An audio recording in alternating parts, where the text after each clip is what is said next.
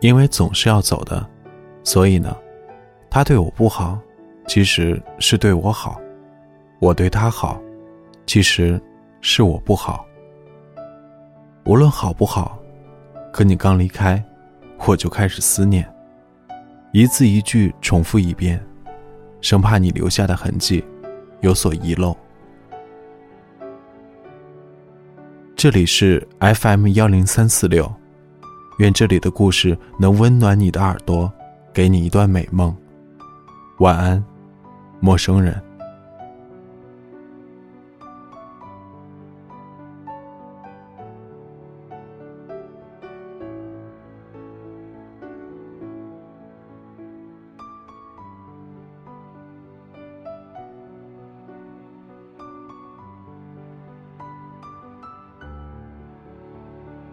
嗨，出发吧，张佳佳。去海鲜大排档吃宵夜，清炒花蟹真好吃，吃的我还想再多活五百年。说正事儿，吃宵夜的搭子需要慎重挑选，几乎跟选马友差不多。比如管春儿已经饿得半死，哪怕葱爆大肠在锅里翻炒，看看手机。他就能咽咽口水，按时回家。这狗逼人品就有问题，太残忍无情。又比如韩牛，年纪大了，半截入土，吞个花蛤便有机会痛风嗝屁，一命呜呼。吃宵夜恨不得随身带着骨灰盒，不管他多么幽默健谈，夜宵都不能带他。何况他最近不好，一上桌就要推销成功学。连好笑这个优点都没有了，经常在自己通讯录里翻翻，找不到能凑一桌的夜宵搭子，很寂寞。在这时候，我忍不住会想念裤衩。裤衩爱吃夜宵，食欲良好，跟我口味近似，相当于舌尖上的双胞胎。我几乎都忘了为什么跟他绝交。裤衩很穷。在我的微博互相关注的好友里，比他更穷的只有梅西了。他在我的生命中进进出出，非常频繁，因为他的女朋友的爱好是分手，动不动就分手。和好了就离开我的生命，分手了就进入我的生命。菜不合口味，筷子一丢，分手。裤衩进入我的生命。过几天，女朋友打电话过来，裤衩离开我的生命。逛街提不出建议，购物袋一扔，分手。裤衩进入我的生命。过几天，女朋友打电话过来，裤衩离开我的生命。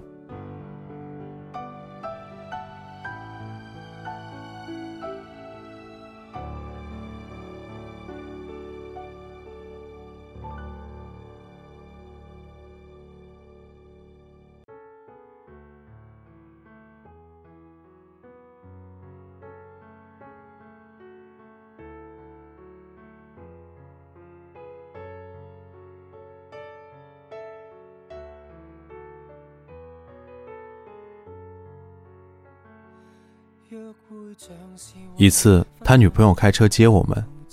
男人穿衣服，大部分都是跑到阳台，哪件晾干穿哪件。于是他当天比较混搭，耐克运动裤下面是一双军用靴。车子开到高架，他女朋友发现了，二话不说，嘎吱靠边停，说：“分手，下去。”裤衩说：“虽然我穿的毫无品位。”但把我丢到高架桥上，会被撞死的。女朋友说：“死罪。”我说：“那我也要跟着下去。”女朋友说：“诛九族。”后来网开一面，高架出口将我们踢出去。没几天，裤衩给他过生日，托我订好饭店，还搞了惊喜策划书。内容跟春晚似的丰富多彩，其中我要表演鼠来宝，大家到地点，女主角不见了。她说她和闺蜜们在酒吧喝完再过来。我操，居然有人不吃饭就去买醉，要不是我们等得快饿死了，一定会像曹操爱上关羽一样惺惺相惜。接着，等到西红柿蛋汤热了三遍，裤衩再打电话过去，女朋友娇嗔地说：“这才第一场啊，等第二场 KTV 结束了再说吧。”全场骂娘，KTV 怎么不烧掉？娱乐场所怎么那么作孽？社会风气怎么如此恶劣？大家都不敢说裤衩女朋友，因为裤衩在旁边跟着骂，已经很尴尬了。裤衩女朋友叫什么来着？算了，叫她鼠来宝吧。为了给她过生日，我还得背鼠来宝。饭店打烊，鼠来宝还是没有来。裤衩说了很多次让我们散掉，我们说不行，还可以吃宵夜嘛。边吃边等，边吃边等，太可恨了。之后某次他们分手，裤衩进入我的生命，在夜宵的海鲜大排档，我问裤衩，究竟他要做到什么地步，你才能死心？裤衩说，前两年开游戏机店失败。二十来岁创业，失败一次接一次，什么未来都看不到。如果不是鼠来宝陪着他，他说不定真的会垮掉。那种感觉，好比在沙漠中走了三天，皮肤直接冒出浓烟，在渴死的前一刻见到一汪清泉，又好比被关进保险箱，即将呼吸完最后一口空气时，小偷带来了电钻。都有这样过吧？某一刻，某一个人，给你带来生命的狂喜，之后，无论这个人做过什么，你都离不开。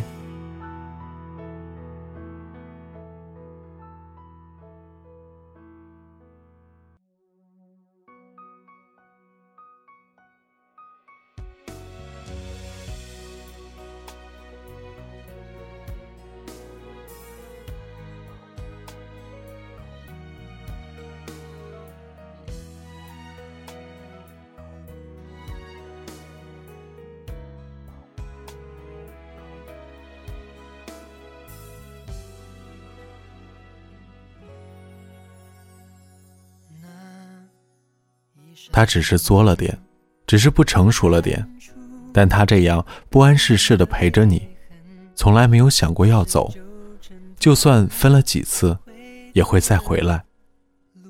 鼠来宝那么变化多端，却是裤衩世界里最稳定的存在，因为他总是会回来的。我想了想，小情侣之间冷战打架、循环互虐，多的是。在我老家，村口老太天天抡着拐杖骂老头，可是老头一走，老太牵挂着他，也下去找他了。只是那时候，裤衩因为老迁就女朋友，已经没有其他朋友了。他一口干掉一杯，认真的对我说：“张佳佳，非常感激你们对我好，我也知道，以对方为唯一的感情。”很傻逼，但我还是想试一试。裤衩为什么叫裤衩？因为有次毛毛生病，管春儿在外地，打电话给裤衩，让他帮忙送个东西给毛毛，说挺急的。他翻身起床，穿着裤衩买了就送了过去。那是小年夜，零下三度，不过一瓶极致糖浆，毛毛有点感冒。并非大不了的事情，但裤衩就会把每一个字当真，然后死心眼。所以，当他一条路走到黑的时候，大家狗急跳墙，打着探照灯，也不能将他照亮。这条路的尽头，是二零一零年六月二十八日，裤衩的婚礼。两人还没领结婚证，决定先置办婚礼，据说是鼠来宝的要求。别铺张浪费，请三四桌关系最好的就够，不买婚纱，不请装饰，就当聚会吧。裤衩乐呵呵地对大家说：“牛逼吧，我是单亲家庭，结婚人多做不到，人少还是很容易的。当时我们想，见鬼了，鼠来宝居然贤惠了。二零一零年六月二十八日，大家笑逐颜开，在南京江宁区一个不大的饭馆，就四桌。别小看人少，战斗力大，喧哗声都快把屋顶掀了。韩牛正在表演肚脐成酒的绝技，毛毛急匆匆地跑到我们二号桌，小声地说：“鼠来宝一直在洗手间哭，不肯出来。”我有不好的预感，心一直沉下去。毛毛又冲进洗手间，大家忐忑不安。二十分钟后。毛毛脸色苍白，告诉我们：“鼠来宝说，觉得自己没那么爱裤衩，求婚没好意思推，家长见了，筹备婚礼越花钱越不敢说，拖着拖着，结婚了。”全桌人脸色都白了，最白的是站在一边的裤衩。毛毛接着说：“他说会出来参加婚礼。”但结束后就走。这是一场我经历过最揪心的婚礼，客人尽欢，而新郎新娘笑得勉强，我一口菜也吃不下去。管春紧紧地握着毛毛的手，因为毛毛的眼泪一直在掉。在婚礼结束后，不管以后亲戚怎么议论，新娘就要离开新郎了。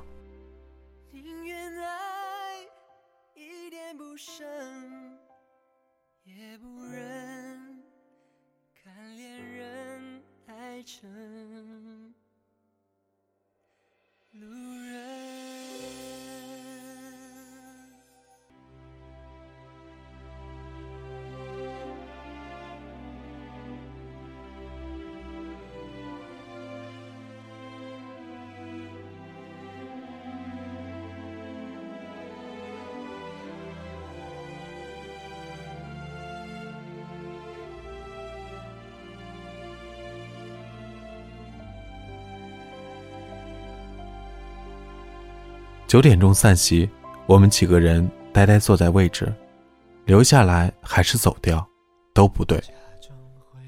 送走父亲，裤衩和鼠来宝落座，大家沉默。鼠来宝说：“对不起，花的钱我以后还你。”裤衩说：“没关系，幸好还没领证，差点连累你一辈子。”鼠来宝说。我走了，裤衩说：“好，我送你。”我跟着他们离开，背后听到管春一声冷笑：“我日，这年头碰到好的人，简直比碰到对的人更重要。”没几天，裤衩也消失了，手机打不通，关机，半年后变成了空号。去年我正在睡懒觉，睡到天昏地暗，被砸门声敲醒。开门居然是裤衩。我穿着裤衩就要抱裤衩，忽然发现肉体这么赤裸裸的接触不好，就狠狠地踹了他一脚。裤衩说：“嗨，天气真好，出发吧。”我跟裤衩背着啤酒，偷偷登上古城墙头，喝到天色渐暗。秦淮河的水波里映着灯笼，远处一艘窄窄的画舫飘过去。裤衩说：“南京的梧桐树真漂亮，秋天开车在街道，梧桐叶子落下来，漂亮的让人难过。”我正要顺着他的话语抒情，裤衩说：“去他妈的！”他猛地站起来，站在墙头。这古代的制高点已经在这座城市里是那么矮的建筑，视线的终点随处都可能被阻挡。他呆了很久，我上去找他干杯，他一回头，背后满城夜色，脸上全是眼泪。我顿时一句干杯都说不出口。他说：“张佳佳，你知道吗？我妈妈在我很小的时候去世的。”我现在已经记不清他的模样。没上小学，他就走了。我不但记不清楚他的模样，连他对我说过的话，也一句都想不起来。他嚎啕大哭。这件事情我从来不知道，一时只能拼命喝酒，无法回答。他轻声说：“为什么我不记得妈妈长什么样子？可老是能听见他在跟我说话呢？为什么我老是能听见他跟我说话？”可我一句也想不起来呢。我们从头到尾都没有聊到鼠来宝，也没有聊到他去了哪里。我一直记得，在裤衩的那场粗糙的婚礼，鼠来宝说：“对不起，花的钱我以后还你。”裤衩说：“没关系，幸好没领证，差点连累你一辈子。”鼠来宝说：“我走了。”裤衩说：“好，我送你。”裤衩去送他，我怕出事儿，跟在他后面。到停车的地方，鼠来宝上车后，摇下车窗，对着裤衩挥挥手说：“再见。”接着车子启动的声音，直到车子开出十几米，裤衩突然大声的喊。你要去哪里？能不能带我一起去？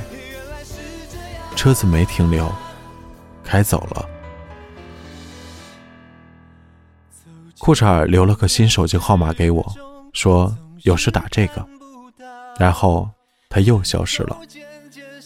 管春问我见过裤衩没？我说见过，总算有良心，留了个新号码给我。管春一挥手，打给他。老子要骂这狗逼！我拿起手机，拨通他留给我的新号码，一拨通，我不由得破口大骂：“这狗逼！”管春傻乎乎地问：“怎么了？”我打开免提，手机里传来：“您拨打的电话是空号。”我跟管春沉默一下，对着手机吼：“我去你大爷！狗逼，你要过得很好啊！我操！”过得好一点啊！而手机里只是在说：“您拨打的电话是空号。”